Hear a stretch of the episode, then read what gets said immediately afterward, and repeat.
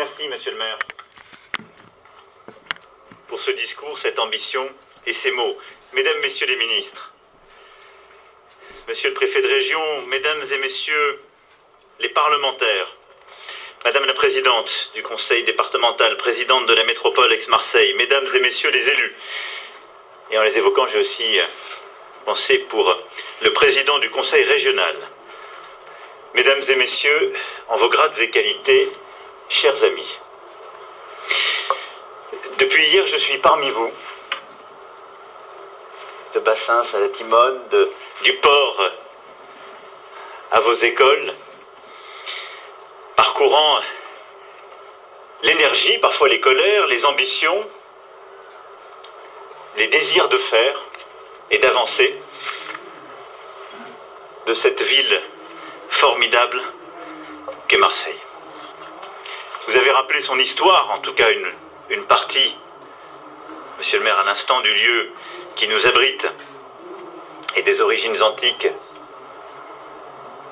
de la capitale phocéenne, cette capitale du Sud. Beaucoup de gens euh, me disent pourquoi maintenant? D'abord parce qu'il n'est jamais trop tard. Ensuite parce que, comme toute notre jeunesse, nous avons à rattraper un an et demi où le Covid a beaucoup arrêté les projets, ralenti des ambitions. Et donc l'urgence, aujourd'hui, est d'accélérer beaucoup de choses que nous faisions avancer, mais parfois à un rythme qui était, si je puis dire, celui des affaires courantes ou des affaires normales. Je crois que nous avons tous fait l'expérience de la vulnérabilité dans cette période et de la nécessité, quand des ambitions devaient être posées, d'en repenser le rythme, la force. C'est maintenant. Et puis pourquoi Marseille? Alors vous, avez une réponse, elle est légitime, mais peut-être êtes-vous un peu biaisé, monsieur le maire. Mais de là où je parle, je suis obligé de répondre à, à toutes les autres villes de notre pays. Et j'entends beaucoup d'élus qui disent pourquoi il va là-bas et pourquoi apparemment on va promettre tant et faire tant. Vous avez apporté une partie de la réponse. Parce que Marseille, Marseille est la deuxième ville de France. Marseille est grande comme deux fois et demi Paris. La métropole comme deux fois le Grand Londres. Ce sont donc des réalités physiques inédites. Marseille, c'est une ville-monde qui est en effet ce palimpseste de migration et d'une France accueillante, avec tous les défis que cela suppose et toutes les difficultés. Et c'est une ville qui a accueilli en son cœur, et où ce qu'on appelle souvent les quartiers ne sont pas à la périphérie ou loin d'un centre où tout va bien, elles sont dans la vie, en son cœur. Et donc en effet, elle est perclue de fractures géographiques, de ces défis. Et c'est une ville qui, euh, par sa localisation, parce qu'elle est au cœur de cette Méditerranée, qui est à la confluence de tous les défis climatiques, géopolitiques, migratoires, a multiplié et multiplié les opportunités, mais aussi les défis. Elle est plus pauvre que beaucoup d'autres grandes villes. Et cette pauvreté s'est concentrée toujours, toujours au même endroit. Et ces endroits se sont enclavés et les habitants y ont été assignés à résidence. Et au milieu de tout cela, c'est une ville pleine d'énergie, où il y a l'excellence universitaire, culturelle, économique, nombre d'entre vous euh, ici représentés, et qui va en quelque sorte se, se libérer de cette bogue, de ces difficultés, de ces fractures. C'est une ville aussi qui, par son histoire, pendant longtemps a tourné le dos à la Méditerranée, parce qu'elle était source de contrôle quand elle n'était pas source de danger. Et donc elle s'est repliée. Puis elle a tourné le dos aux villes qui l'entouraient, parce que les équilibres politiques étaient différents, parce qu'il fallait se replier. Et donc elle est en quelque sorte fracturée de toutes parts, avec une métropole polycentrique. Et elle est l'héritière de tous ses rêves, de cette ambition qui est encore là, que je sens dans tous les cœurs et dans tous les esprits, mais elle est l'héritière de toutes ces difficultés. Alors oui, j'assume complètement que le devoir de la nation est d'être aux côtés des Marseillaises et des Marseillais. Parce que décider que ce serait une ville comme les autres, ce serait acter qu'elle va continuer à vivre au milieu de ces difficultés, les subir, et ne pas réussir pour elle-même, pour tout le territoire et pour tout le pays. C'est acter qu'elle ne pourra pas jouer le rôle qu'elle doit jouer dans cette Méditerranée à laquelle je crois profondément. Je pense qu'aider aujourd'hui Marseille à réussir, ça n'est d'abord pas lui faire l'aumône, c'est aider à déclencher quelque chose qui est là. Mais c'est bon pour le pays tout entier. Alors une fois que j'ai dit ça, j'arrive devant vous avec beaucoup d'ambition et beaucoup d'humilité. Beaucoup d'ambition, je vais y venir parce que je pense qu'on peut faire de grandes choses.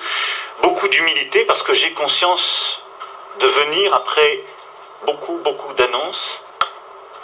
J'ai eu la chance hier de commencer en échangeant avec les parlementaires et les élus. C'est ce qui m'a d'ailleurs été dit avec beaucoup de franchise. Des milliards, on en a souvent entendu ici.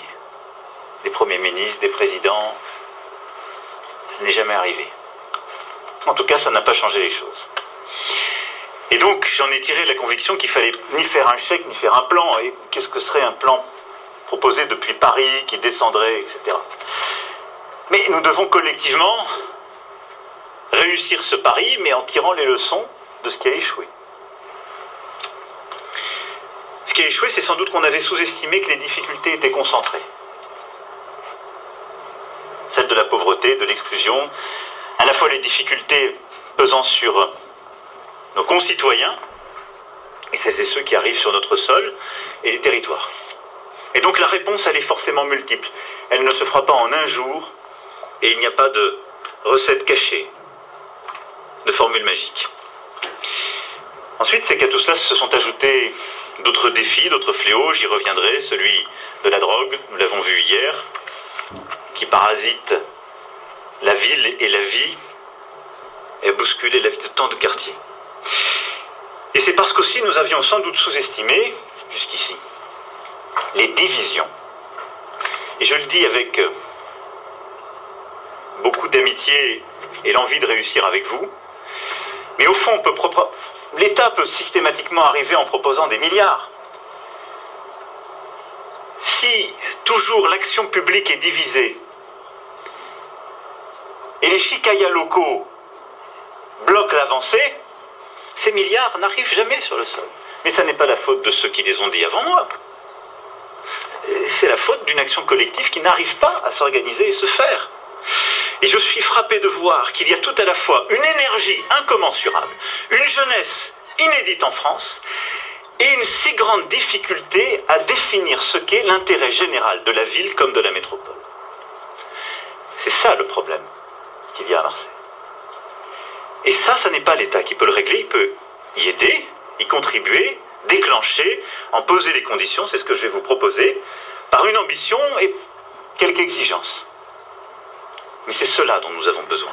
Et donc vous l'avez compris, je ne viens pas ici faire des promesses, je viens prendre des engagements en en demandant. Parce que c'est comme ça qu'on s'en sortira ensemble.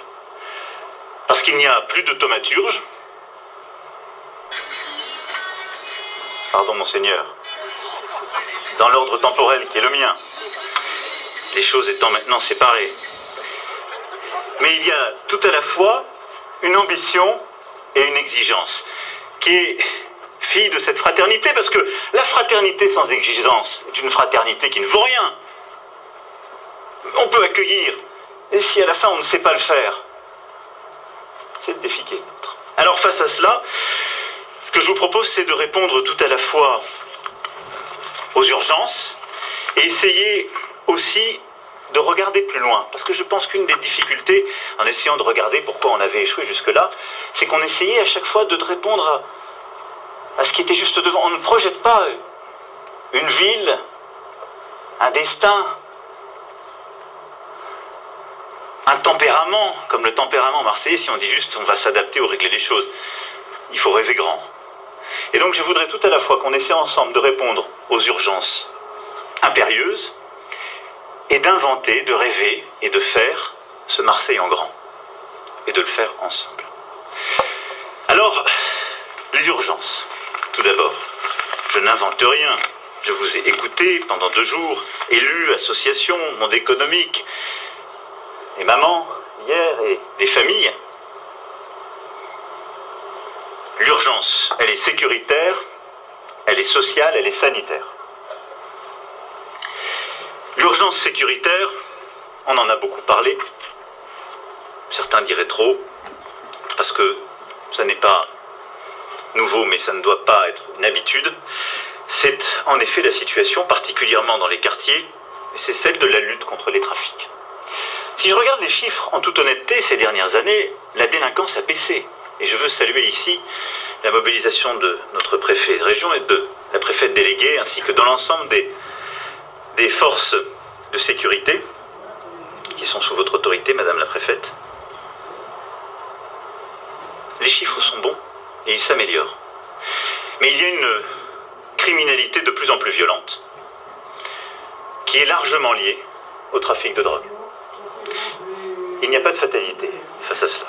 L'État, depuis 4 ans, a mis les moyens, avec la création de l'Office anti-stupéfiant, le renfort de policiers, deux compagnies de CRS qui ont permis d'augmenter de 60% le nombre d'interpellations de trafiquants depuis un an, quand les procédures pour usage de stupéfiants étaient quant à elles multipliées par 7.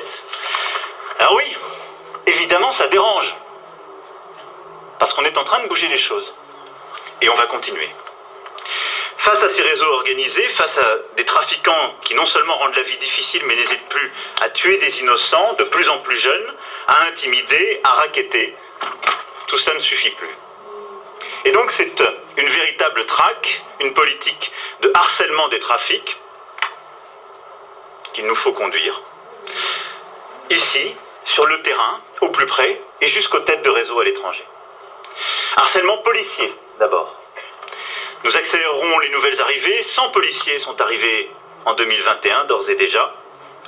200 policiers arriveront en 2022. Parce que cela correspond aux besoins du territoire et à la nécessité de continuer à pilonner, pilonner les quartiers qui, sinon, sont repris trop rapidement par les trafiquants. Les deux compagnies de CRS supplémentaires présentes depuis mars seront pérennisées parce qu'elles permettent une présence policière en continu, la stabilité sur les axes les plus sensibles, dans les quartiers les plus en difficulté. Parce que vivre tranquille est un droit. Et c'est aussi un droit pour les familles, les femmes et les hommes qui habitent les quartiers les plus en difficulté. Et nous poursuivrons ce travail jusqu'au bout, et c'est pour ça aussi que j'ai proposé sur la suggestion du ministre de l'Intérieur à Monsieur le maire que nous financions des caméras de visiosurveillance dans les quartiers nord. Il y a un réseau dans la ville qui fonctionne très bien, qui a montré son utilité, mais sa carte est en quelque sorte le négatif de la carte des trafics. Vous l'avez parfaitement démontré hier. C'est donc que les caméras sont bien identifiées par les dealers et ceux qui y contribuent. Et c'est donc qu'il n'y a aucune raison pour ne pas déployer ces caméras dans les quartiers qui en ont le plus besoin et qui sont les plus pauvres. Et donc, nous financerons le déploiement de la fibre et 500 caméras dans les zones qui en ont besoin en plus de cette action. Mais tout ça n'a de sens que si à côté de ce harcèlement policier, il y a le suivi judiciaire. Et je veux ici remercier l'ensemble de nos magistrats. En plus de 11 magistrats récemment arrivés, trois nouveaux groupes d'enquêteurs de la police judiciaire qui disposeront de tous les moyens techniques nécessaires pour aller interpeller les têtes de réseau là où elles se trouvent et les faire juger en France pour leurs crimes seront confirmés. Et suite à l'inspection qu'a demandé le garde des Sceaux, des moyens supplémentaires seront confirmés parce que rien ne sert de mettre plus de moyens dans la police si on ne fait pas la même chose du côté de la justice, pour qu'elle puisse avancer au même rythme et avec la même exigence, la même efficacité. En même temps que nous agissons contre les trafics, nous voulons d'une part assurer partout une présence policière rassurante pour les habitants, dissuasive pour les délinquants. Et nous voulons surtout conduire cette action aussi au niveau européen et international en remontant les têtes de réseau et nous prendrons dans les prochaines semaines, avec nos partenaires européens, des initiatives de coopération pour démanteler ces réseaux qui sont de plus en plus présents sur notre sol. L'État prendra aussi toute sa part en injectant des moyens pour équiper nos policiers. Plus de 8 millions d'euros pour équiper les policiers de Marseille en moyens numériques, d'enquête, en nouveaux véhicules, 222 voitures et motos dès l'été 2022. Nous assurerons également à nos forces des conditions de travail et de vie à hauteur de leur engagement en construisant ici un nouvel hôtel de police pour 150 millions d'euros et en regroupant les commissariats des 13e et 14e arrondissements avec une politique adaptée aux besoins et un financement là aussi confirmé de 8 millions d'euros. Vous l'avez compris, face à l'urgence sécuritaire, nous avons décidé d'investir, de poursuivre le bon travail qui est fait, et je veux ici saluer toutes nos forces de sécurité et nos magistrats, parce que cela ne tiendra que si nous allons au bout de l'effort. Et nos concitoyens ont cette exigence et nous le demandent.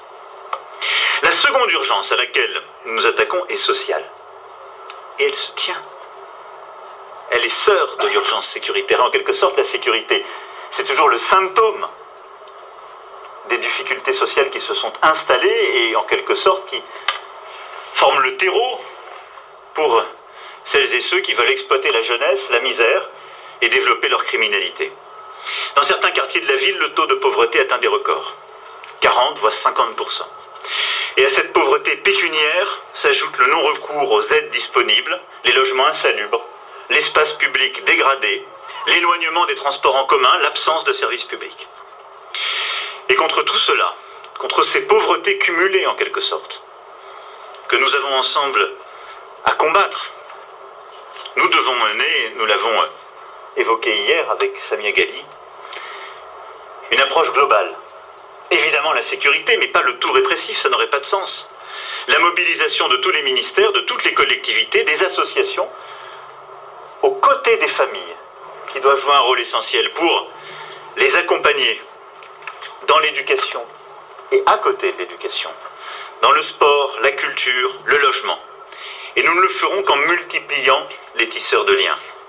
20 millions d'euros sont actuellement investis dans le département pour la politique de la ville, dont 17 pour la seule ville de Marseille, pour construire des espaces de rencontre, rénover des équipements culturels et sportifs, recruter ces tisseurs de solidarité. 60 éducateurs ont été embauchés ces derniers mois, et je souhaite que 30 éducateurs supplémentaires et 30 médiateurs viennent leur prêter main forte.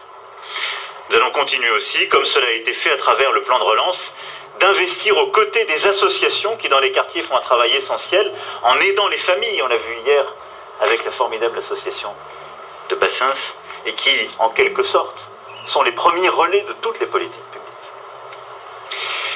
La lutte contre l'habitat indigne doit par ailleurs s'intensifier. Chacun a en mémoire ici le souvenir douloureux de ce 5 novembre 2018 où huit Marseillais ont perdu la vie lors de l'effondrement d'un immeuble rue de Bagne. J'avais alors souligné que l'unanime plus jamais ça devait se traduire en actes et que nous nous étions accordés sur un objectif de réhabilitation. Et là, déjà, une fois encore, l'État a pris ses responsabilités en prenant une politique qui n'est normalement pas la sienne, mais en assumant cet objectif de réhabilitation de 10 000 logements dans les 15 prochaines années. L'ANA a immédiatement apporté son concours et triplé ses crédits. En juillet 2019, une société publique locale a été créée. L'enjeu est désormais d'accélérer. Nous avons collectivement été trop lents et j'ai été heureux hier de voir des élus mobilisés et motivés. Et nous avons besoin d'améliorer, une fois encore, mais on m'en a donné hier la certitude et l'engagement, la coopération entre la ville et la métropole. Et je veux ici dire que nous allons continuer de simplifier les procédures et qu'en particulier la simplification des recours avec un seul jugement qui était prévu jusqu'en 2022, mais compte tenu des retards pris qui en quelque sorte serait lettre morte, parce qu'il n'y aura pas de recours à la date qui était initialement prévue, puisqu'il n'y aura pas vraiment de projet sorti, et bien que cette date sera prolongée pour que nous continuions de comprimer tous les délais ensemble. Îlot, Belle de Mai, Noailles, Hoche, Versailles, requalification du centre-ville, les chantiers doivent s'engager immédiatement, et je compte sur la mobilisation de tous les acteurs. Vous avez maintenant euh, désigné un directeur général, les choses sont construites, allons-y. Et puis la troisième urgence est sanitaire. L'épreuve du Covid a montré combien Marseille peut s'appuyer sur une chaîne de femmes et d'hommes compétentes, chercheurs, personnels soignants, marins-pompiers, bénévoles, pompiers, association. Vous avez tous joué un rôle formidable. Président Amiral, merci beaucoup pour cette mobilisation aux côtés de l'ensemble de la communauté soignante. Et j'étais à l'instant avec nos élus à côté de nos soignants à la Timone. Alors parfois il y a eu les spécificités marseillaises et des, des particularismes dans la gestion de la crise, mais qu'il faut toujours écouter, ce que je suis venu faire à l'époque, avec considération, parce qu'il y a eu aussi des choses qui ont été inventées ici. Les tests, je ne l'oublie pas, ont commencé plus fort qu'ailleurs à Marseille. Les eaux usées est une pratique intéressante qui a été commencée plutôt qu'ailleurs. Néanmoins, on a aussi moins vacciné parce que on a laissé courir euh, quelques fadaises. Moi, je fais confiance à celles et ceux qui savent, les scientifiques et les médecins, et j'ai d'ailleurs constaté qu'ici, comme partout, les scientifiques et les médecins disent que face à ce virus, il faut mieux se faire vacciner. Et donc nous allons continuer de nous mobiliser, mais nous avons vu aussi dans ce moment les faiblesses du système de santé marseillais. Si malgré les efforts des ONG et des associations, le virus a progressé plus vite dans les quartiers nord qu'ailleurs, si aujourd'hui la couverture vaccinale est plus faible dans ces mêmes quartiers, c'est parce que le réseau de soins de proximité est défaillant dans ces territoires. Et ça, nous devons aussi le considérer. Alors, il ne s'agit pas de dire que rien n'a été fait, aucunement. Il y a des maisons de santé, des centres de santé qui existent, et heureusement. Mais un changement d'échelle est aujourd'hui indispensable pour qu'à nouveau, médecins, personnel soignant investissent ces quartiers. La PHM, évidemment, est un, acteur, est un acteur clé pour former, sensibiliser, appuyer l'organisation de l'offre de soins. Je l'ai dit tout à l'heure, à la Timone, l'État est au rendez-vous du soutien dû à cette grande institution. D'une part parce que nous avons avec le Ségur allégé la dette pour 233 millions d'euros. D'autre part parce que 169 millions d'euros, la moitié de l'investissement total, sont sur la table pour les, réhabilitations de la Timone, de l'hôpital Nord et les constructions du nouveau bâtiment du SAMU. Et ceci à parité avec l'effort des collectivités territoriales dont je salue l'engagement ici, ce qui est aussi une spécificité de votre ville, votre métropole, département et région, et ce qui nous conforte dans l'idée de continuer à avancer. J'ai aussi décidé de faire plus encore en mobilisant 50 millions d'euros supplémentaires pour le pôle mère-enfant et en apportant notre soutien à la réalisation d'une maison des femmes. Je compte sur les responsables de ces projets avec lesquels nous étions euh, il y a quelques instants pour être à la hauteur de cet engagement en annonçant rapidement un calendrier de travaux et en nous y tenant. Plus largement, ce sont tous les acteurs politiques et médicaux qui, collectivités, professionnels libéraux, doivent se mobiliser sous l'égide de l'ARS pour la santé à Marseille et dans tout Marseille. Et au-delà des efforts pour les hôpitaux, il nous faut continuer de réinstaller des médecins et des soignants en ville, dans les quartiers qui aujourd'hui sont carencés, avec une politique adaptée, des aides à l'installation et euh, les mécanismes que le ministre à vos côtés déploiera dans les prochains mois. Nous ne pouvons en effet laisser plus longtemps des quartiers entiers livrés à eux-mêmes, aux maladies chroniques, à la surmortalité. Dans la deuxième ville de France, il y a en plein cœur des déserts médicaux. Voilà les trois urgences sur lesquelles je souhaitais insister qui, vous le voyez bien, font l'objet d'investissements massifs de l'État, assumés, aux côtés des acteurs du territoire, mais parce qu'il nous faut là reprendre des positions rapides, regagner parfois le terrain perdu ou consolider ce qui a été fait durant les derniers mois et les dernières années. Mais l'urgence ne suffit pas à relever les défis de Marseille. Il nous faut nous projeter, il nous faut bâtir le Marseille de 2030 maintenant. Et le faire pour notre jeunesse, qui nous a en quelque sorte interpellés à travers ses rêves tout à l'heure. Et il n'y avait rien de fantaisiste d'ailleurs dans ce que vous disiez de l'école dont vous rêviez. Rien. C'est l'école à laquelle vous avez droit. Et c'est l'avenir auquel vous avez droit à Marseille et en France. Et donc, ce que je veux ici aujourd'hui, avec vous, porter et proposer, c'est une ambition autour de quelques volontés, mais une ambition pour la jeune génération, ici, pour qu'elle puisse vivre son destin, d'où qu'elle vienne, et qu'elle puisse le faire avec les mêmes chances où qu'elle habite quel que soit le prénom et le nom, quelles que soient les contraintes de départ. Cette ambition pour la jeunesse, c'est d'abord et avant tout le combat pour l'éducation. Vous, en avez parlé, nous en avons parlé ces derniers jours, et nous sommes le jour de rentrée. Si nous ratons l'éducation des enfants, aucune chance de réussir le reste. Aucune chance. C'est le combat que, de mes côtés, le ministre de l'Éducation nationale, de la jeunesse et des sports mène. Et dans cette formule, il y a déjà la nature du combat que nous menons. Ce n'est pas simplement l'école. Le combat que nous avons à mener, c'est l'école et c'est tout ce qu'il y a à côté. La culture, le sport, la vie en dehors du temps scolaire. Et je le dis parce que c'est sans doute pourquoi le défi de l'école dans les quartiers les plus modestes, les plus en difficulté, et en particulier dans les fameux quartiers nord de Marseille, est encore plus difficile. Ça n'est pas simplement rénover l'école, on va le faire ensemble et je vais y revenir. Mais c'est acté du fait que quand on est né dans une famille qui est en difficulté, quand on vit dans un quartier qui est en difficulté, quand son frère, son cousin s'est parfois fait tuer dans des règlements de compte, quand euh, on a des mères isolées qui ont leurs enfants euh, à élever ou leurs enfants à élever, la vie ne se résume pas de 9h à 17h, 5 jours par semaine. C'est beaucoup plus compliqué. Et donc c'est la réconciliation de l'éducation avec en effet notre combat pour la culture, ce que nous avons poursuivi, intensifié avec l'éducation artistique et culturelle, pour le sport, à l'école en dehors et en dehors de l'école, mais c'est aussi le lien entre l'école et ce qu'on appelle le périscolaire. Et c'est ce combat qu'on doit mener. Et il est essentiel. Et c'est le lien aussi entre l'école et les acteurs, parfois du médico-social, et parfois les acteurs de santé.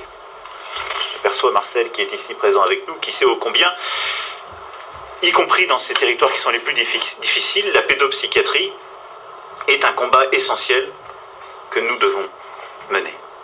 Alors la réponse pour réussir ce combat éducatif, c'est au fond, et c'est l'esprit de l'ambition que je veux vous proposer à chaque fois, faire plus, innover et faire de Marseille un laboratoire, et le faire avec des exigences, c'est-à-dire un contrat de confiance, où chacun fait sa part. Faire plus, c'est acter qu'à Marseille, nous avons 174 écoles de la ville qui sont considérées dans un état de délabrement tel que l'apprentissage y est devenu impossible. Il n'y a pas d'autre territoire de la République où il y a une telle concentration de difficultés sur le bâti scolaire. Ce n'est pas la compétence de l'État. Et je veux ici être juste. On ne va pas créer un précédent, sinon tous les maires de France vont me dire moi aussi. Président de l'ANRU qui est avec nous, qui est héroïque maire d'une formidable ville, mais qui connaît des grandes difficultés, Clichy-sous-Bois, il sait aussi que c'est très difficile. Il va me dire sinon, construisez-moi mes écoles. Et vous comprenez bien, je suis très franc si, en quelque sorte, l'État se substitue aux collectivités quand ça n'a pas marché, c'est une prime à ceux qui font mal. Il faut rater longtemps pour pouvoir être aidé. Il y a une chose, on doit à la fois corriger ce qui n'a pas marché, mais en même temps, je n'ai pas le droit de vous laisser perdre du temps parce que ce sont les enfants qui sont là, sinon, qui seront les premières victimes. Si je laisse Marseille se débrouiller tout seul, c'est simple, ces enfants vivront avec des écoles qui ne seront pas rénovées au bon rythme. Parce que vous avez eu l'honnêteté de me le dire, monsieur le maire, et parce que ce problème, soyons aussi honnêtes, il est bâtimentaire, la ville n'a pas assez de capacité d'investissement pour aller au bon rythme, mais il est aussi de fonctionnement. Parce que vous avez un problème avec vos personnels municipaux et vous avez trop de grèves. Et on l'a vu tout à l'heure à l'école, là aussi, quand des gens nous disent euh, on n'arrive pas à accueillir des enfants à la commune ou euh, les formidables personnels qui étaient là disent on prend la charge de beaucoup d'autres parce qu'il y a tant de pourcentages à l'école qui, ne sont jamais là. L'absentéisme, les grèves perlées, c'est un sujet. Et c'est un sujet dont il faut se parler en toute franchise parce que l'État ne vient pas investir pour en quelque sorte que certains viennent, prélever, viennent prélever leur dîme. Pardon d'être très franc. Comme je suis très ambitieux avec vous, je vous le dis. Et donc en même temps qu'on investit, monsieur le maire, moi j'attends de vous que vous réformiez. Et je sais que vous en avez l'envie. Et on aura aussi cette exigence dans le suivi, parce qu'on ne va pas se substituer à un système qui n'arrive plus à se financer, parce que il a construit une mécanique qui n'avance plus. Par des petits arrangements, par des faiblesses. Mais la deuxième ville de France ne peut pas supporter cette situation. Je vous le dis en toute franchise. Et ce n'est pas une question d'argent, c'est une question de courage.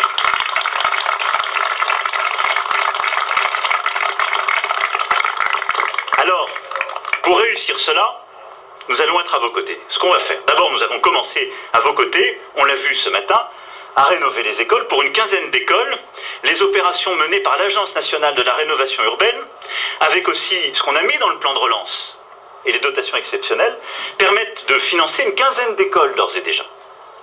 Et on l'a vu ce matin, l'école que nous avons visitée, elle sera rénovée avec 90% de financement d'État. Et donc, ça a déjà commencé. Et c'est inédit, c'est lié au contexte, c'est la mobilisation de l'ANRU, j'y reviendrai, et la relance. On doit aller plus loin, et vous m'avez posé sur la table ces difficultés. Maintenant, on doit tout mettre en place. Il y aura des nouvelles opérations de renouvellement urbain qui permettront d'avoir des financements. On aura des financements, je ne veux pas être ici technique et vous, vous barber, de la dotation dite décile, qui permettront de d'abonder, et puis on va devoir abonder un peu plus. Et donc, on en a beaucoup discuté, nous allons créer une société ad hoc, que monsieur le maire, dont monsieur le maire aura la présidence, elle sera sous pilotage de l'État. On connaît ces formules ici à Marseille. Et je veux qu'on puisse la mettre en place d'ici la fin de l'année. Son objet, ce sera la réhabilitation et la reconstruction des écoles, identifiées avec la ville comme étant les plus délabrées. Pas à l'identique, mais en veillant à proposer des locaux modulables, adaptés aux pratiques aussi sportives, artistiques, aux innovations pédagogiques. C'est pas grave, c'est la pluie qui tombe. Et donc, ce que nous avons... Euh, j'ai manifestement dit quelque chose de sérieux, monseigneur. Sortez vos parapluies, moi ça ne me dérange pas. C'est supportable à ce stade. Et donc, je vais continuer parce que le sujet est sérieux.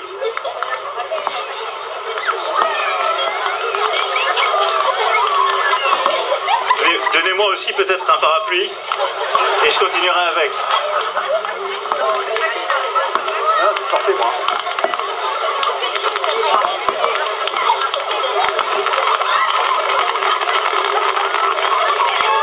On va résister parce que ça ne va pas durer très longtemps. Alors, je le disais, donc on va créer cette société dans laquelle on va investir. Et, ce que nous allons faire, ne, vous laissez pas déconcentrer par euh, ce crachin.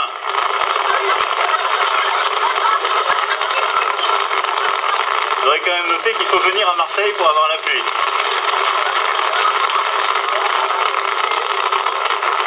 C'est une obade. Je vous laisse vous, équiper et je reprendrai.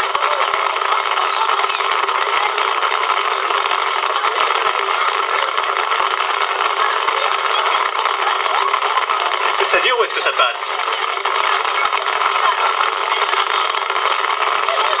Ça va, tout le monde a trouvé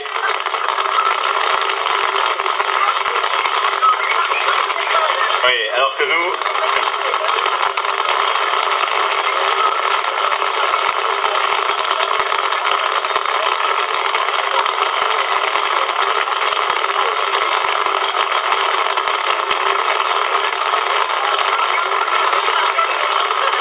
passer.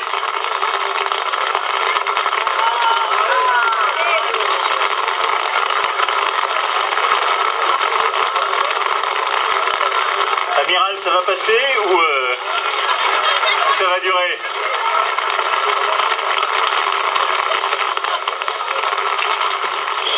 Alors, en plein milieu du discours du président de la République, un orage est arrivé au-dessus, un gros nuage est arrivé au-dessus du palais du Pharaon. Ce qui se passe euh, souvent s'appelle un orage, le temps que le nuage passe. Et là, c'est, bah, il pleut dru. Le chef de l'État a demandé euh, un parapluie, mais c'est vrai que comme une partie de l'assistance qui n'était pas protégée s'est levée et est partie, ça perturbe Voilà. quand même le discours du chef de Vous, l'État. vous dites que ça arrive souvent, visiblement tout le monde a été pris de court, euh, et, et en premier le, le service euh, de, de l'Elysée, puisqu'il ouais, y a eu un peu de panique. Les enfants qui étaient devant sont partis, le président tient son parapluie, Philippe Corbet, Les, les millions de Français qui habitent au moitié, la moitié nord de la France, qui entendent tous les jours que la Oui. France est coupée en deux, qui fait mauvais au nord, qui fait beau Là, au c'est sud. l'inverse. Aujourd'hui, il y a du beau temps sur le nord de la France et il pleut à Marseille. Notons quand même que Marseille, ville magnifique, même quand il pleut, il y a une lumière superbe sur le vieux port, euh, la bonne mer derrière, et ça reste, même quand il pleut, une il y a quand ville même la moitié des invités illuminée. partis. Ouais. Oui, mais les enfants, vous vous rendez compte, les, ils, enfants, les étaient ils sont allés à l'école ce matin, ils vont au discours du président de la République cet après-midi, ils vont pas en plus être mouillés. Il n'y en, a pas- des- il en a pas pour euh, très longtemps, de toutes les manières. C'était au moment où ils commençaient à annoncer Ouais, le ça on plan. en parle, on va écouter Voilà. le président qui va reprendre la parole. Parce que ça va passer rapidement.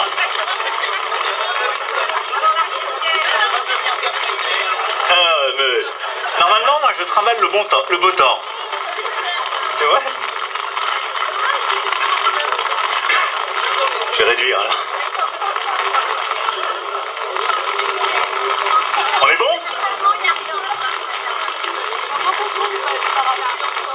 Les petits, Jo, les petits sont.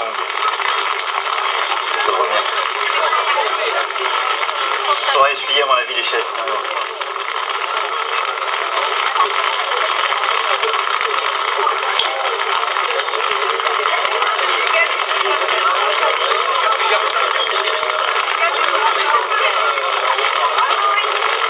Allez, ce que je vous propose, c'est qu'on reprenne. À mon avis, on est bon.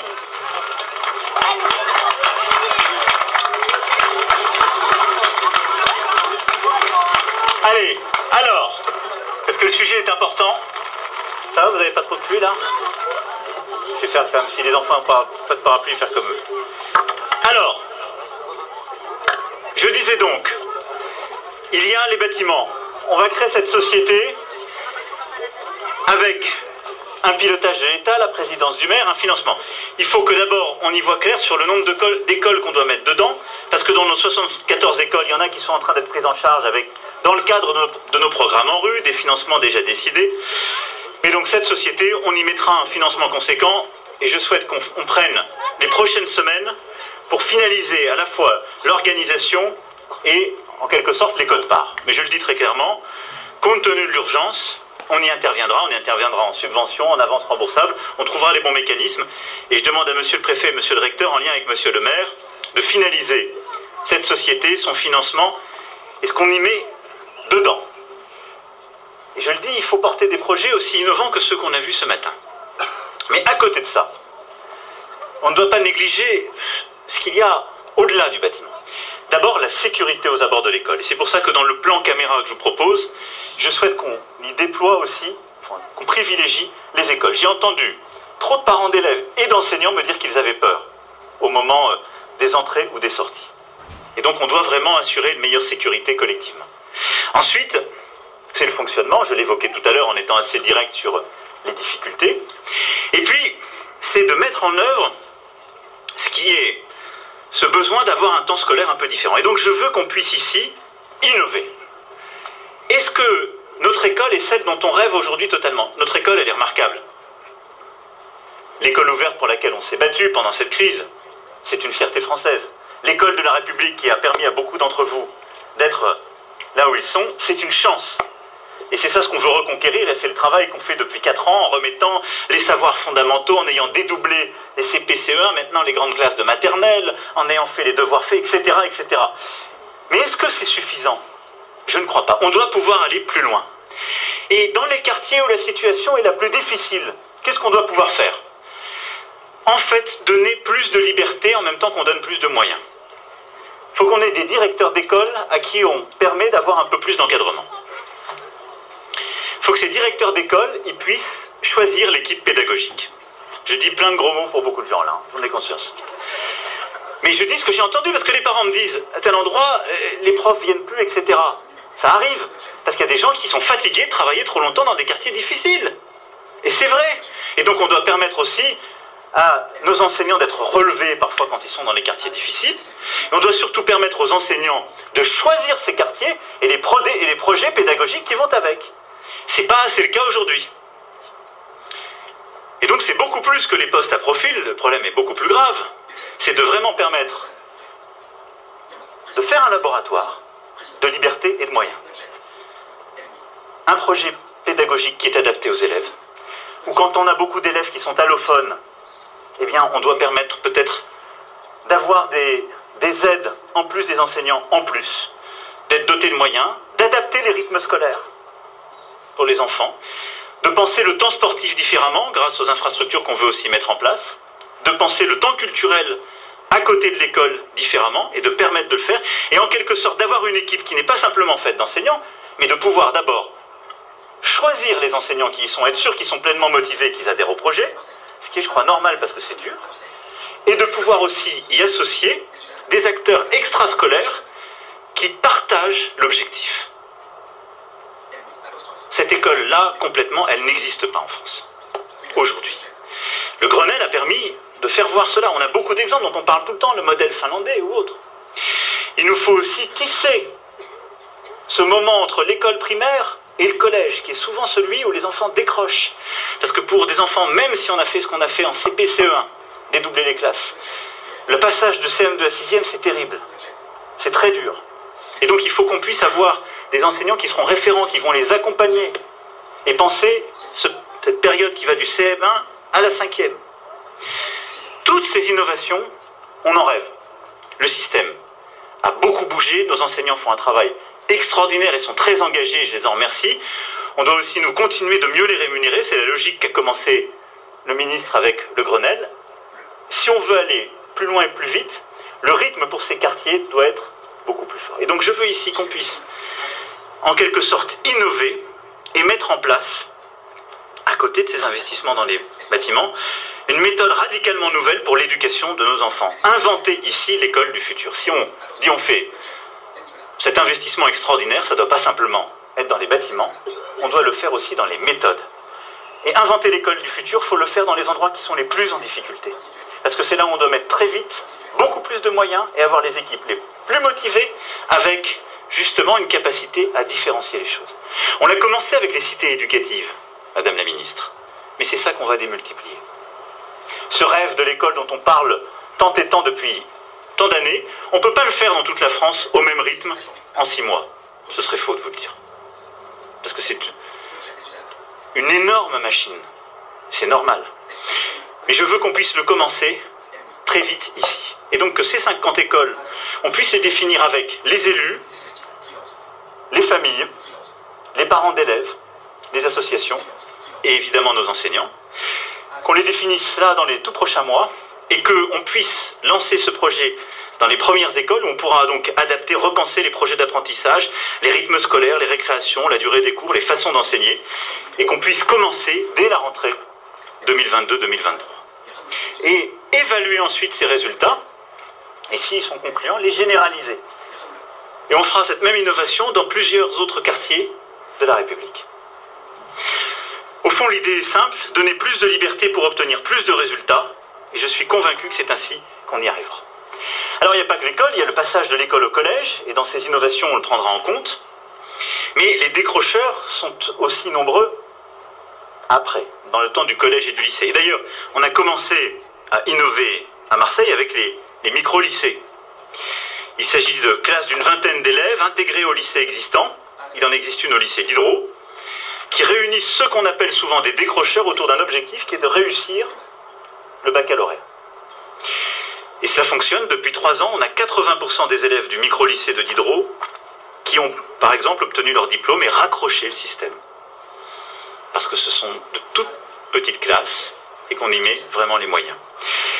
Et donc, je souhaite que dans le même temps, dès la rentrée 2022, on ait 10 micro-collèges et 10 micro-lycées qui s'installent à Marseille, dans les quartiers les plus en difficulté, où on a nos décrocheurs très jeunes, et qu'on puisse avoir la réponse éducative qui convient. Parce que nous avons tous été bouleversés quand un jeune garçon de 14 ans a été abattu. Et évidemment, la réponse est sécuritaire. Mais la réponse, elle est aussi éducative et familiale. Parce que ce qui est insupportable, c'est qu'un jeune garçon de 14 ans se retrouve hors de l'école à faire ce qu'il était en train de faire. Et donc c'est aussi à travers une telle réponse que nous aurons une solution durable pour la sécurité, mais surtout pour que nos enfants aient le même droit de s'émanciper et d'apprendre partout. Le second combat pour la jeunesse, après cette ambition pour l'école et l'éducation, pour lui offrir justement tout ce droit à l'avenir, quelle que soit la famille, c'est le combat pour l'emploi, c'est le combat pour l'apprentissage, c'est le combat pour l'entrepreneuriat, c'est le combat pour l'émancipation économique. Tous les jeunes que j'ai vus hier, comme aujourd'hui, ils m'ont pas demandé des aides. Ils m'ont pas demandé d'argent public, je vous le dis très clairement. Ils m'ont demandé d'être embauchés. Souvent, ils avaient même le nom de l'entreprise qu'ils voulaient. Je préviens, on a pris les noms d'ailleurs. Donc, euh, vous allez recevoir les courriers. Ils connaissent très bien les entreprises, d'ailleurs marseillaises. Et ils m'ont dit, elles sont de l'autre côté. Mais ce qui était frappant à ils m'ont tous dit, ils m'ont dit, nous on a le mur et les rails.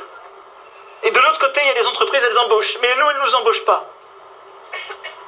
Elles n'embauchent pas parce qu'il y a encore, partout en France, malgré tout ce qu'on a fait, des réticences. Des réticences quand on vient de tel quartier quand on porte tel nom, tel prénom. Ça existe encore. On a lancé ces opérations de testing, on a lancé ces opérations pour les stages. Je pense qu'on arrive à conjurer ces, préjugés quand on développe de l'apprentissage, comme beaucoup d'entre vous ont commencé à le faire, parce que on connaît à ce moment-là les jeunes, on s'en familiarise et puis on, on casse les tabous. Et c'est essentiel. Et puis, beaucoup d'entrepreneurs me l'ont dit avec honnêteté, il y a de la réticence aussi, parce qu'on sait que ce sont des personnes qui auront beaucoup de mal à se déplacer parce que c'est parfois un univers de passer des quartiers nord à l'endroit où se situe l'entreprise, où il y a des opportunités économiques. Évidemment, et j'y reviendrai, donc la réponse, elle est aussi dans la capacité à réaménager la ville et dans le transport. Mais elle passe par une mobilisation économique. Et, et là aussi, je vous le dis, il y a tout pour réussir. Ce n'est pas tellement de l'argent public sur cette affaire. C'est une capacité collective à organiser et mobiliser toutes les bonnes volontés pour être sûr que les énergies qu'il y a de tous ces jeunes qui veulent bosser à côté des entreprises qui sont en train d'embaucher et qui ont des manques de main-d'œuvre, on, arrive à ce qu'elles se rencontrent. Et je vous le dis en toute sincérité. Alors, il faut évidemment les aider à franchir des barrières. Celles des préjugés, le permis de, le permis de conduire, les difficultés et les formations complémentaires pour y arriver. C'est ça, cette petite passerelle qu'il faut faire. Et donc, ce qu'il nous faut faire, c'est rapprocher ces jeunes des entreprises et soutenir ceux qui font. Beaucoup d'initiatives sont prises ici. L'Olympique de Marseille, qui plus qu'un club est décidément l'âme aussi de la ville, cherche, est prêt à créer des, des formations adaptées aux besoins du monde économique. Il y a déjà l'académie, il y a aussi des formations. Dimitri est là à nos côtés, je le salue. Et il est aussi très mobilisé aux côtés des jeunes. Mais je salue vraiment le président du club qui veut faire encore plus pour des formations. Ok, on y va. Et là, on est prêt à aider. Le projet Réaliste et Rêve a ainsi permis déjà de remobiliser des centaines de personnes éloignées de l'emploi, et nous l'encouragerons. Et j'appelle toutes les entreprises à rejoindre ces initiatives et à faire en sorte que l'embauche des jeunes, que l'on dit des quartiers, se fasse plus rapidement, et que on arrive à créer plus directement des emplois dans nos quartiers. On doit ensuite encourager l'entrepreneuriat.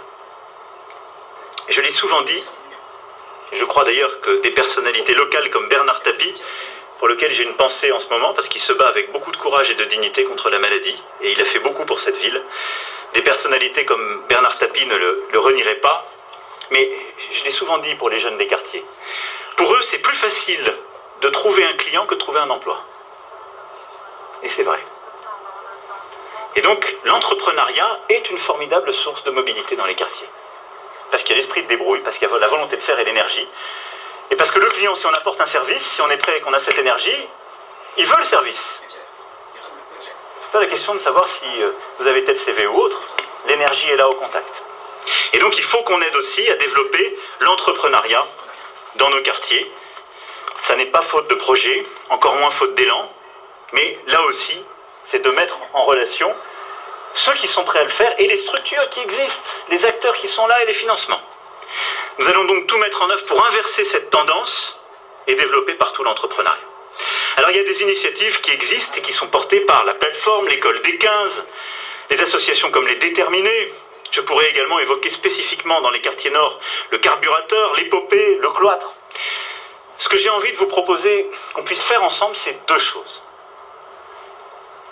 C'est d'essayer de, conjuguer ces énergies et de simplifier l'accès à ces offres pour la formation, l'alternance, l'apprentissage ou l'entrepreneuriat pour nos jeunes. Et donc d'abord, c'est qu'on travaille ensemble, et la Banque publique d'investissement sera à vos côtés pour vous y aider et contribuer à un investissement supplémentaire, pour créer trois carrefours de l'entrepreneuriat à Marseille, qui seront des grands lieux dédiés où les jeunes qui ont des projets seront gratuitement formés, conseillés, mentorés par des dirigeants d'entreprise, des associations et accompagnés par des services publics. Ensuite, c'est qu'on puisse également tester ici à Marseille le déploiement d'une belle et grande idée qui est le capital jeune créateur. Concrètement, il s'agit d'offrir à tous les jeunes qui justifieront d'un projet sérieux un accompagnement et une dotation, plusieurs milliers d'euros, pour leur permettre de se lancer dans l'aventure entrepreneuriale. Beaucoup de jeunes disent j'ai une idée mais j'ai pas de réseau, j'ai pas le financement. Ça sert à ça, le capital jeune créateur. Et là aussi, c'est ce qu'on veut ici lancer comme un projet pilote pour le généraliser. Et puis je veux qu'on arrive à, à, ce que toutes les initiatives qu'il y a sur le territoire, d'embauche, de formation des jeunes, de programmes d'alternance, on arrive à les fédérer au fond autour d'un guichet unique qui permettrait d'avoir deux types d'actions. D'abord, une même plateforme qui permette de rejoindre toutes les initiatives que vous avez avec beaucoup d'énergie mise en place, mais il faut que nos jeunes aient en quelque sorte une adresse unique voyez, une forme de capacité à y accéder de manière très simple pour que tous les élus qui sont là sur le terrain, les associations qui sont à leur côté puissent leur dire écris ou appelle à ce numéro-là. C'est très bête, hein, ça règle pas tout, mais ça simplifie beaucoup de choses. Quand on est dans une misère noire et que c'est très dur, le pire ennemi c'est la complexité. Et s'il y a quatre initiatives, il y en a déjà trop de trop. Parce qu'on ne sait pas laquelle choisir. Et donc il faut qu'on ait en quelque sorte cette même plateforme, ce guichet unique de toutes les initiatives. Et derrière, je souhaite qu'on développe, et on va le faire à vos côtés, on va inventer hein, cette formule, comme on le fait en quelque sorte pour le vaccin, une stratégie du aller vers. On doit aller dans les quartiers. Certaines associations le font formidablement, on l'a vu hier, mais elles le font avec leurs moyens, elles ne sont pas toujours connectées avec les entreprises et ces initiatives entrepreneuriales. On doit quand même faire le branchement. Si je peux aider à faire ça, et vous présenter les uns les autres, je suis prêt à le faire. Mais c'est vrai. Et donc, là-dessus, si on met ce financement en place, on peut démultiplier les initiatives formidables qui ont été lancées. Et donc, je souhaite là que d'ici un mois et demi, on mette en place la structure pour essayer, non pas du tout de, de raisonner ou de mettre en, coupe réglée tout ce qui a été fait. Moi, j'ai été impressionné par ce que j'ai vu, ce que j'ai découvert, ce qu'on m'a raconté, et vraiment ce que les entrepreneurs d'ici font avec beaucoup de courage. C'est des initiatives remarquables et ils le font avec un engagement fort pour la cité et la vie de la cité. Mais c'est vous aider à réussir plus vite et plus fort. Avec du financement, de la mobilisation, de la simplification, si je puis dire. On va lancer des grandes opérations de renouvellement. Je sais que le BTP marseillais est prêt à se mobiliser. On y va. Et on va vous aider pour embaucher ici, en lien avec les quartiers. Le numérique. Beaucoup d'entreprises du numérique sont là, j'en reconnais des visages amis qu'il s'agisse de l'agritech, de la biotech, de la cleantech, du numérique de service, là aussi on crée des emplois et des opportunités. Allons-y. Mettons-les sur la table. Et qu'il s'agisse des grandes entreprises, de réseaux, de nettoyage, de transport, là aussi il y a des emplois parfois peu qualifiés qui sont recherchés il y a des jeunes qui sont prêts à les prendre. Et donc je nous donne jusqu'à mi-octobre pour qu'on définisse, parce que c'est très simple, cette plateforme cette plateforme commune et ces trois carrefours de l'entrepreneuriat. Je pense que si on se dote de ça, qu'on lui donne beaucoup de publicité et que ces noms, comme ces numéros de téléphone, sont connus dans les quartiers, je suis sûr qu'on cassera beaucoup de murs et beaucoup de barrières. Et puis après, on va surtout l'évaluer et le suivre. Parce que sinon, on a des résultats qui ne correspondent pas aux énergies. Pour les jeunes les plus décrochés, les plus en difficulté, je veux aussi qu'on mobilise des instruments qu'on connaît mais qu'on a insuffisamment développé, le service militaire volontaire.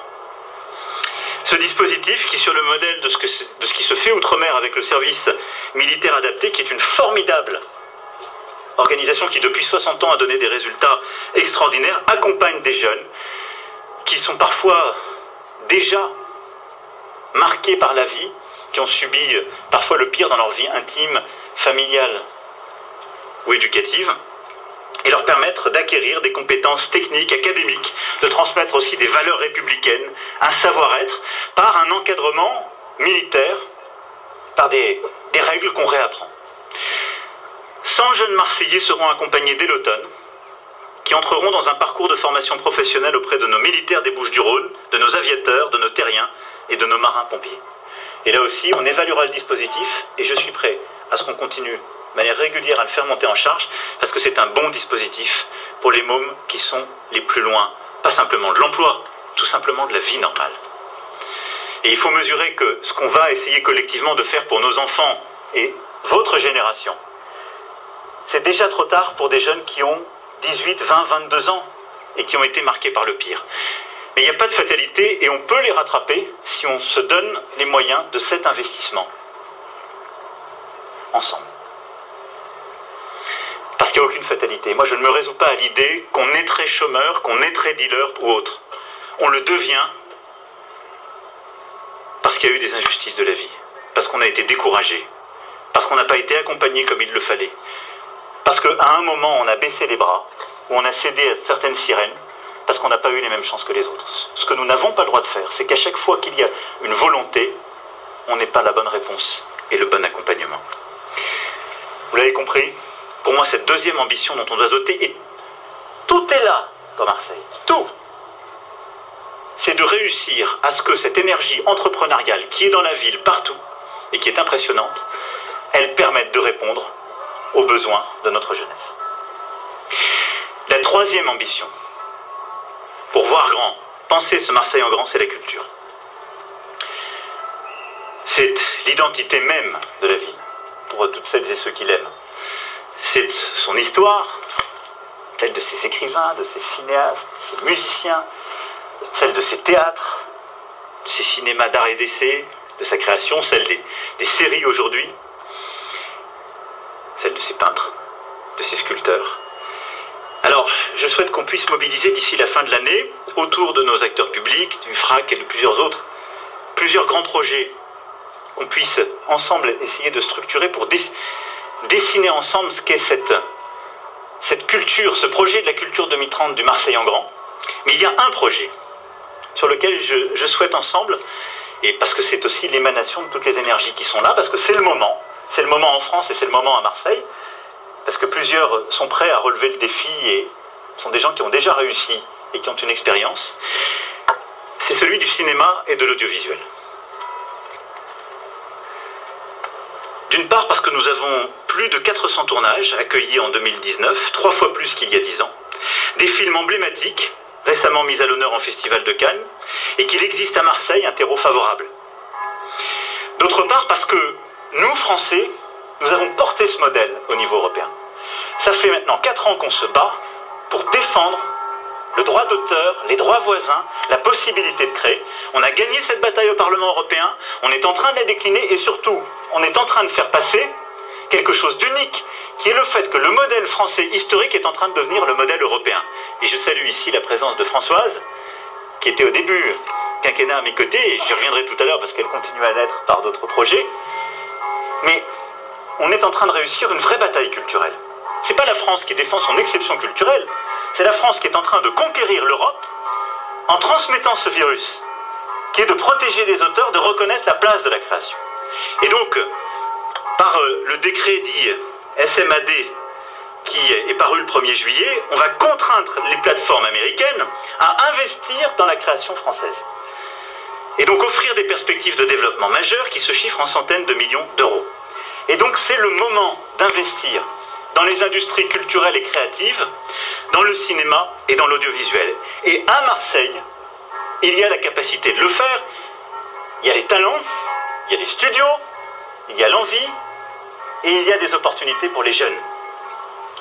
Les acteurs ici ont pour, projet de créer, et la région que je salue est prête à s'y engager très fortement, un grand projet européen de l'audiovisuel à la dimension de l'arc méditerranéen, en agissant d'une part sur la production et les infrastructures d'accueil de tournage, et d'autre part sur la formation au métier du cinéma et de l'audiovisuel. Ce que nous devons créer ensemble à Marseille, ce que vous devez créer, ce sont ces grands studios de la Méditerranée qui permettront d'avoir l'infrastructure pour les tournages de grands films, de grandes séries.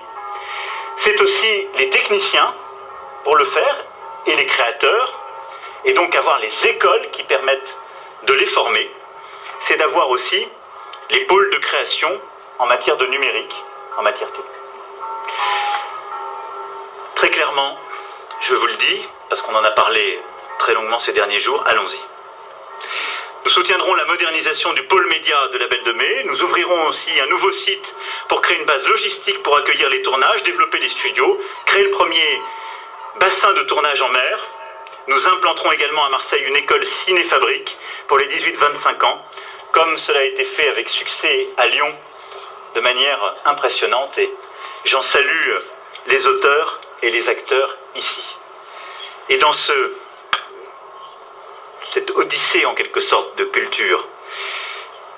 Oui, cher Costa Gavras, l'État est prêt à vous accompagner dans votre projet de création d'une antenne marseillaise de la Cinémathèque française pour transmettre, faire vivre ici la mémoire du cinéma et surtout le plaisir du cinéma. Le projet est là, les autorités culturelles et artistiques sont là et on sera à vos côtés. Tout ça fait sens.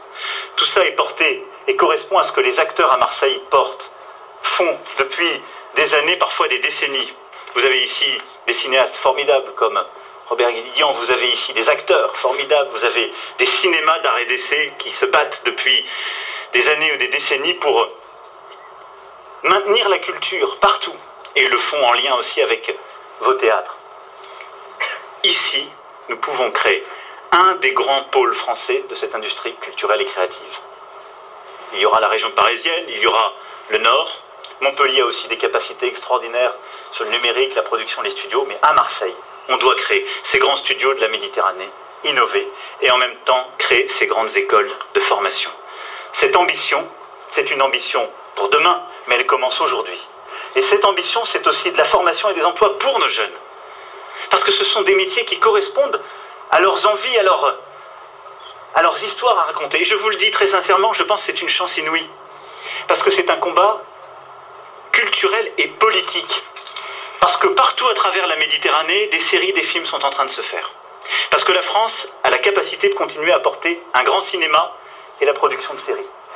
Et parce que si on laisse aux autres, en particulier aux anglo-saxons, l'exclusivité de la production cinématographique et audiovisuelle, nous perdrons ce combat culturel. Et dans 10 ans, dans 15 ans, ce ne seront plus nos imaginaires, nos histoires, qu'ils se raconteront, mais les leurs. Et ici, il y a une chance formidable. Il y a des enfants des familles qui viennent de partout dans la Méditerranée. Des rives européennes, libanaises, marocaines, algériennes, tunisiennes, égyptiennes. ils ont leurs imaginaires, ils ont leurs histoires. Mais ils ont aussi du coup la capacité à les exporter.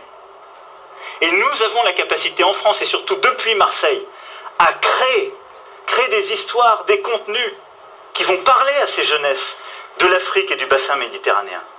C'est cette ambition que nous devons avoir. Moi, je veux que la jeunesse, qui est fille de cultures multiples, ne se dise pas ma culture est un peu une honte et je dois me faire ma place dans la République. Elle a toute sa place. Elle est totalement dans la République française. Mais elle est une chance pour la République. Parce qu'elle a en plus son propre imaginaire, son propre destin elle conjugue au pluriel.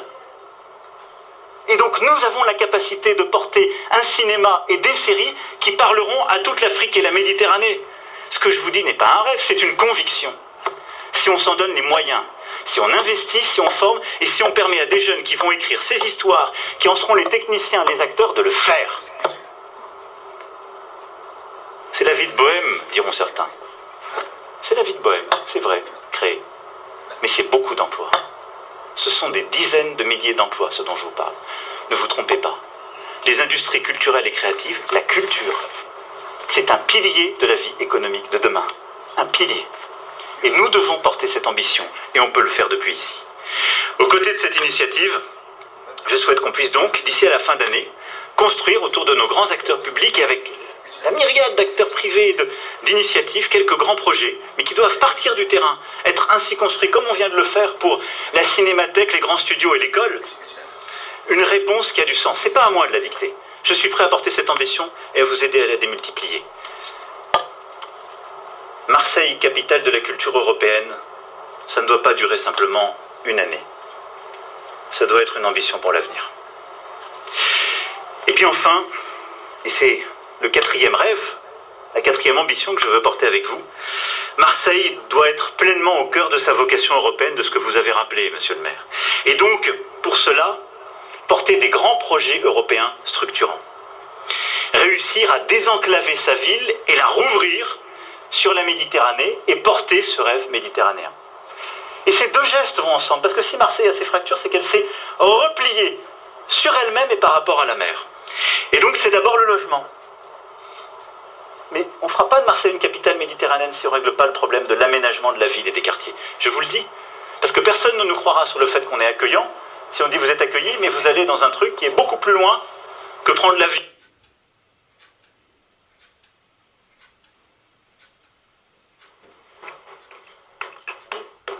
Oui, nous aussi.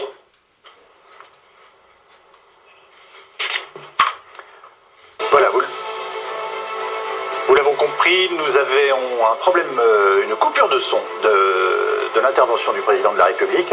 Alors, soit on a la chance de pouvoir le récupérer très rapidement, soit nous allons tout simplement commencer euh, à débattre et, euh, et à analyser les propos du, du président ce soir. Il avait promis euh, de voir Marseille en grand. Emmanuel Macron a donc dévoilé son plan d'urgence pour la cité phocéenne. Je ne viens pas ici faire des promesses, je viens ici prendre des engagements, a notamment dit le président de la République. Je ne viens pas ici faire des promesses. Je viens prendre des engagements en en demandant. Parce que c'est comme ça qu'on s'en sortira ensemble. Ce que je vous propose, c'est de répondre tout à la fois aux urgences et essayer aussi de regarder plus loin. Parce que je pense qu'une des difficultés, en essayant de regarder pourquoi on avait échoué jusque-là, c'est qu'on essayait à chaque fois de répondre à, à ce qui était juste devant. On ne projette pas une ville un destin, un tempérament, comme le tempérament marseillais, si on dit juste on va s'adapter ou régler les choses. Il faut rêver grand. Et donc je voudrais tout à la fois qu'on essaie ensemble de répondre aux urgences impérieuses et d'inventer, de rêver et de faire ce Marseille en grand. Et de le faire ensemble.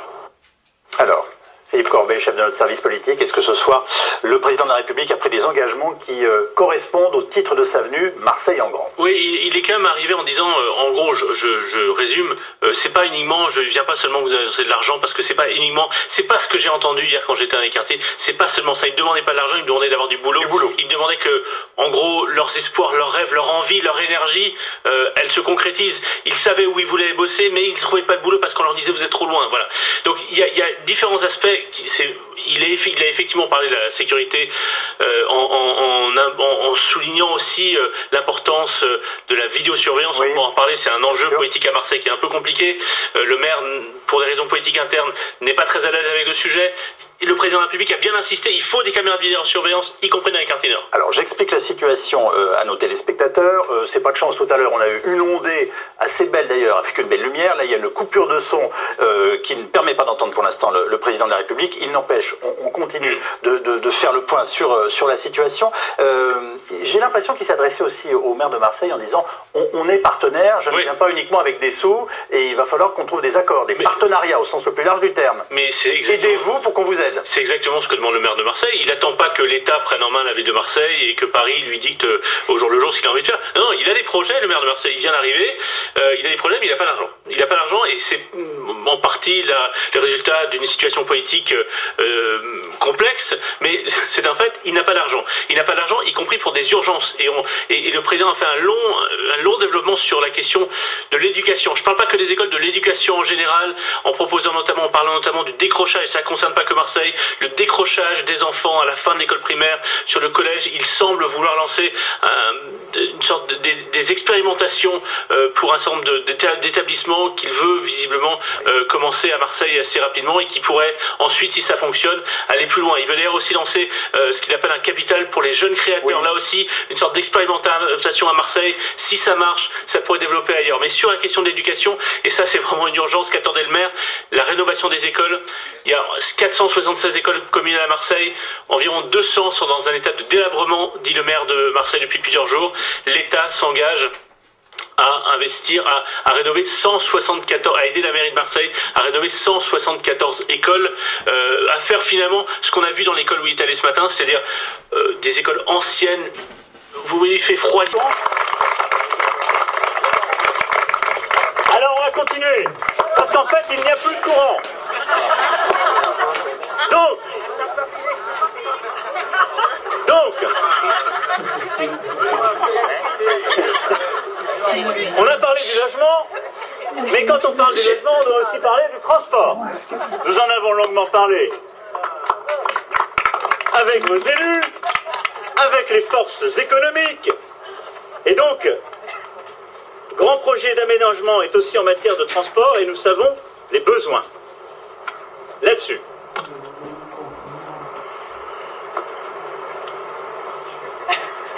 Les projets, ils sont sur la table. Pourquoi ils ne trouvent pas une réalisation? Là encore, parce qu'à Marseille, c'est trop compliqué. Je fais plus simple je crie plus fort. Parce que, bon, c'est le seul endroit où on a créé une métropole qui passe beaucoup trop de temps à redistribuer, qui a gardé la complexité d'avant, et qui en quelque sorte, du coup, elle aussi, a du mal à porter les projets d'intérêt métropolitain, ce qui est un problème. Et donc, elle a des coûts de fonctionnement trop importants, elle a une complexité trop importante, tout ça doit se régler. Ça doit se régler dans la concertation, avec beaucoup de respect pour les maires concernés qui sont ici présents. Mais c'est cette situation qui fait que les investissements qui auraient dû se faire, conjugués peut-être à un manque d'investissement passé par ailleurs, ne se sont pas produits. Bilan des courses, il y a entre 3 et 4 milliards d'investissements sur la table.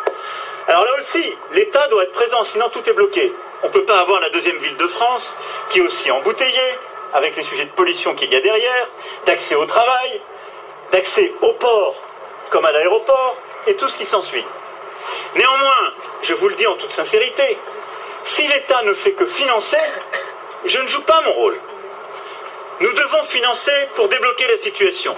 Mais nous devons financer à la condition qu'on règle les problèmes d'organisation et de gouvernance.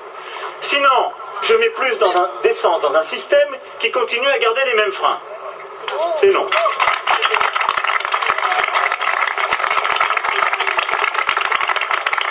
Alors, pour y répondre, nous sommes prêts et nous allons continuer à.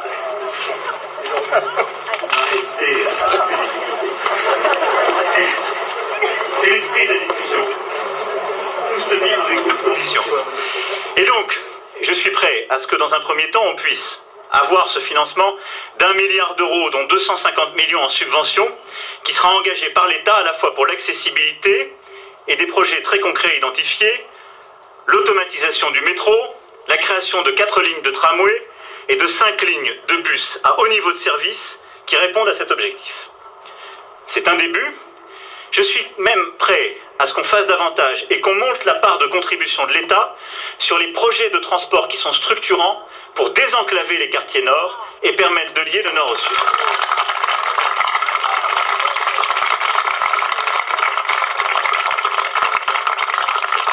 Mais à une condition claire, c'est que cet effort majeur de la nation ne se disperse pas en redistribution inutile, en compensation diverses, en paiement de fonctionnement indu, mais qu'il garantisse des réalisations concrètes utiles au déplacement de tous. Pour ce faire, la métropole doit faire évoluer sa gouvernance en s'affirmant comme l'opérateur des politiques de transport dans un cadre institutionnel revisité. C'est une condition indispensable et c'est une condition préalable.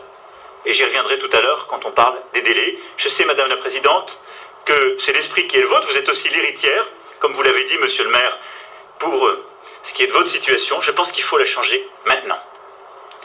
Parce que si on ne la change pas maintenant, tout ce que je vous annonce, ce seront des annonces. On dira, vous ne l'avez pas fait, j'y serai pas pour grand-chose. Donc j'aime bien pouvoir rendre compte de ce que je dis, donc j'aurai la même exigence. La mise en place d'un RER à la Marseillaise va également s'accélérer puisque le financement du démarrage de la nouvelle signalisation sur l'axe Marseille-Vintimille qui conditionne la réalisation de ce projet est bouclé.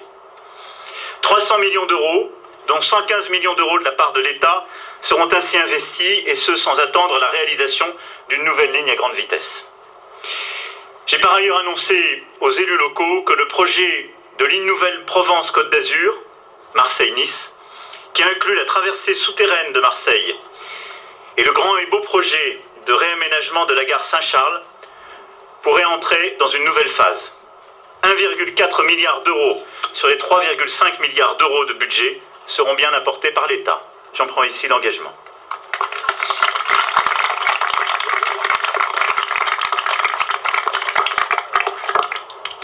L'ordonnance portant création de l'établissement public de ce grand projet sera mise en chantier dès le mois prochain. Et je veux également vous confirmer que l'État assurera les financements en bon ordre et dans les montants pour l'extension de l'aéroport et la facilitation de sa desserte et que les dispositions seront prises pour la finalisation d'ici à la fin de l'année 2023, comme il se doit pour les équipements qui étaient prévus pour les Jeux olympiques. Mais Marseille, quand on parle d'infrastructure, nous en parlions, cher Rodolphe Saadé, ce matin, c'est aussi et d'abord un port. Et c'est en effet par son port, toujours, que Marseille a vécu ses âges d'or, c'est par son port que Marseille a embrassé et séduit le monde, monsieur le maire, vous l'avez admirablement rappelé, c'est par son port que Marseille a pu être cette Athènes de la Méditerranée dont parlait Chateaubriand. Le port de Marseille mérite donc des investissements massifs. Il doit être modernisé, mieux relié et pensé lui aussi en grand.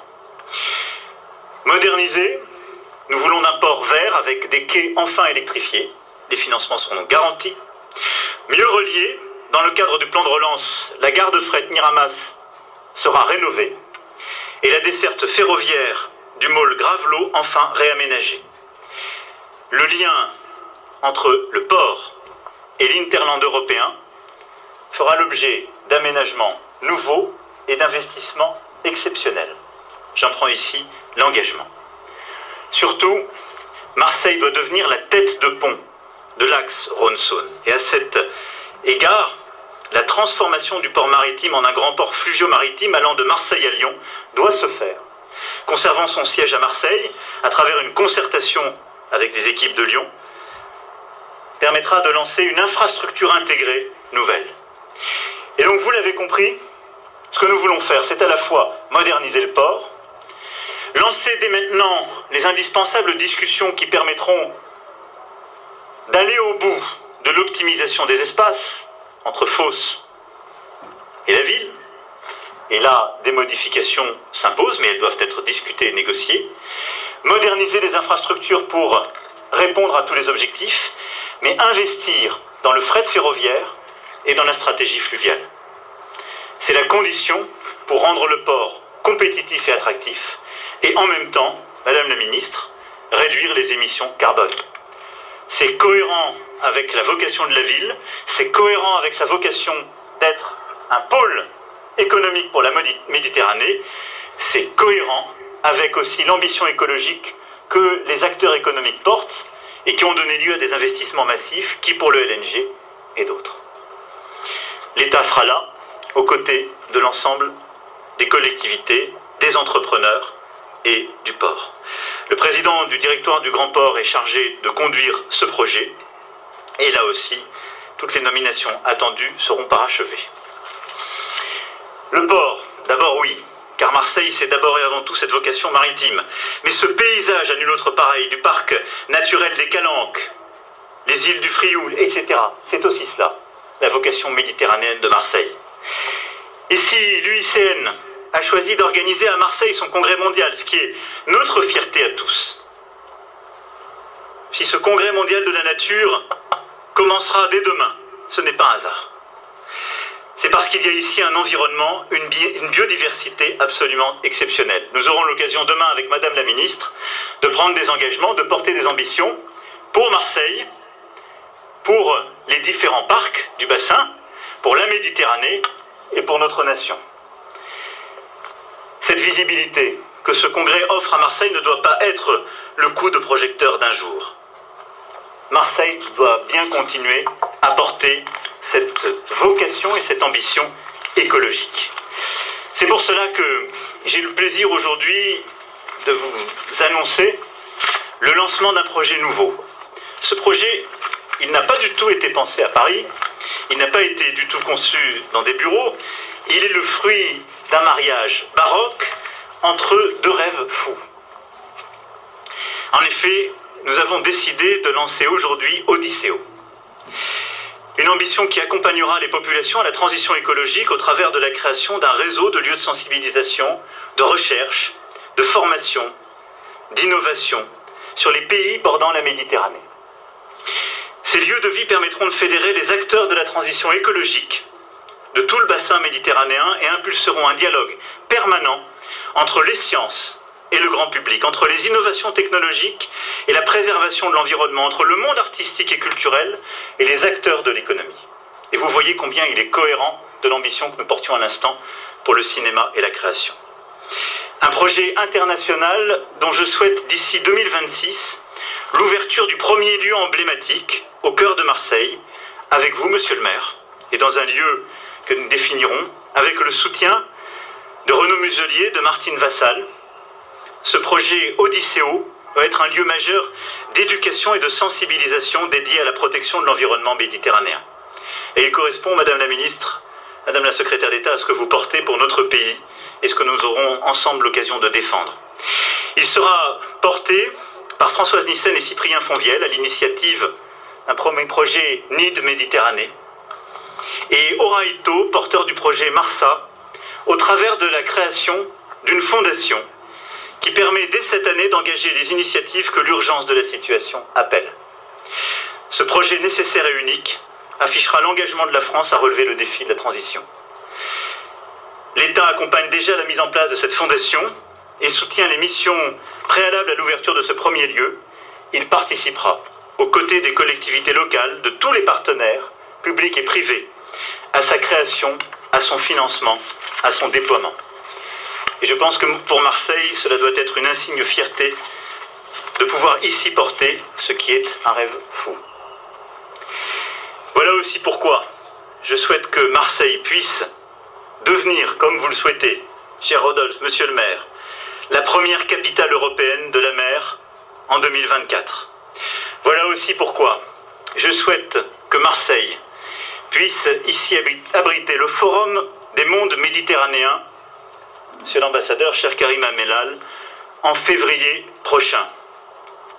À ce moment-là, nous aurons l'occasion de réunir ici toutes les sociétés civiles du bassin méditerranéen et de pouvoir porter les ambitions culturelles, entrepreneuriales, sociales que j'évoquais à l'instant, de le faire ici avec les sociétés civiles de tous ces pays, y compris les pays parfois en guerre, en crise, où les régimes connaissent des transitions difficiles, pour continuer à parler pudiquement, mais de le faire ici en les réunissant et en démontrant cette capacité de Marseille à être ce cœur battant, ce foyer d'une ambition européenne. Et voilà aussi pourquoi je suis si heureux que Marseille puisse accueillir dans trois ans non seulement le tournoi olympique de football au Vélodrome, mais l'épreuve olympique de voile. En effet, des centaines de millions de téléspectateurs pourront alors découvrir son incomparable beauté et les Marseillaises et Marseillais partager leur fierté. Voilà cette ambition méditerranéenne que je veux que nous portions pour Marseille et ce quatrième rêve.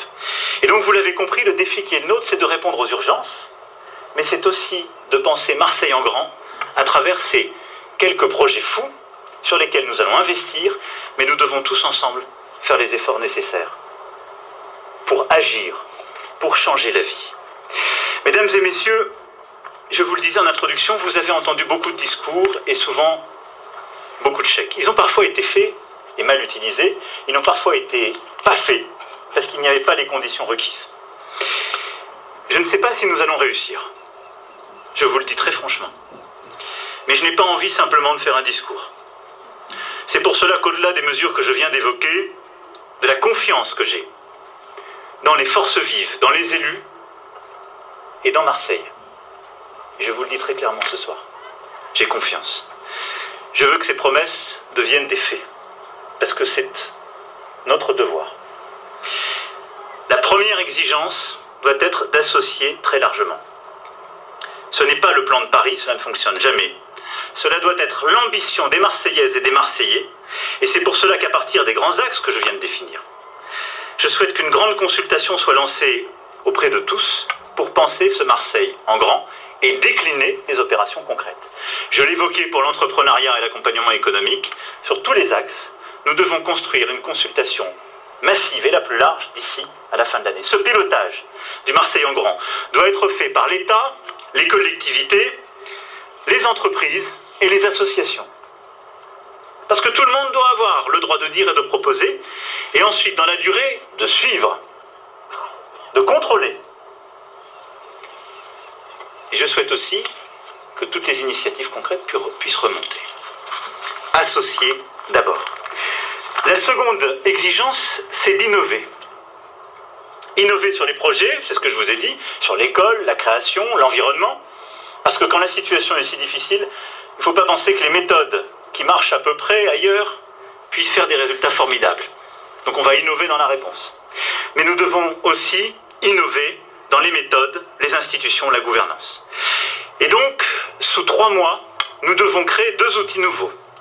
La Société publique d'intérêt national pour les écoles et le groupement d'intérêt public pour les transports, puisque ce sera bien cette forme qui sera retenue pour les projets évoqués tout à l'heure. Sous trois mois, nous devons recruter les chefs de projet compétents. Sous deux mois, je souhaite aussi, Monsieur le maire, Madame la Présidente, et j'associe ici la région aussi, que vous puissiez me faire des propositions sur la gouvernance pour mettre en œuvre ces projets et tracer très clairement les mécanismes financiers et l'argent.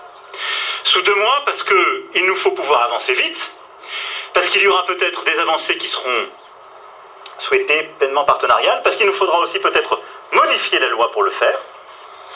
Madame la ministre, et je salue l'engagement de la ministre Gouraud sur tous ces sujets sans relâche, et un texte de loi reviendra au Parlement au mois de décembre, au tout début décembre, et il nous faut avoir stabilisé les réponses institutionnelles. Mais tout ça n'ira pas sans ces modernisations à rythme forcé, si je puis m'exprimer ainsi. Parce que si on prend le rythme naturel, ça ne marchera pas. Et donc cette exigence, je vous la demande aussi. La troisième exigence, c'est de s'engager enfin sur un contrat. Le Premier ministre sera chargé de superviser avec tous les ministres concernés la déclinaison de ce plan pour toutes les politiques publiques portées par le gouvernement. Et Monsieur le préfet de région, en lien avec tous les, évidemment, tous les élus ici concernés, aura à piloter de manière très concrète la mise en œuvre de ce que je veux appeler un contrat d'ambition. Et je reviendrai.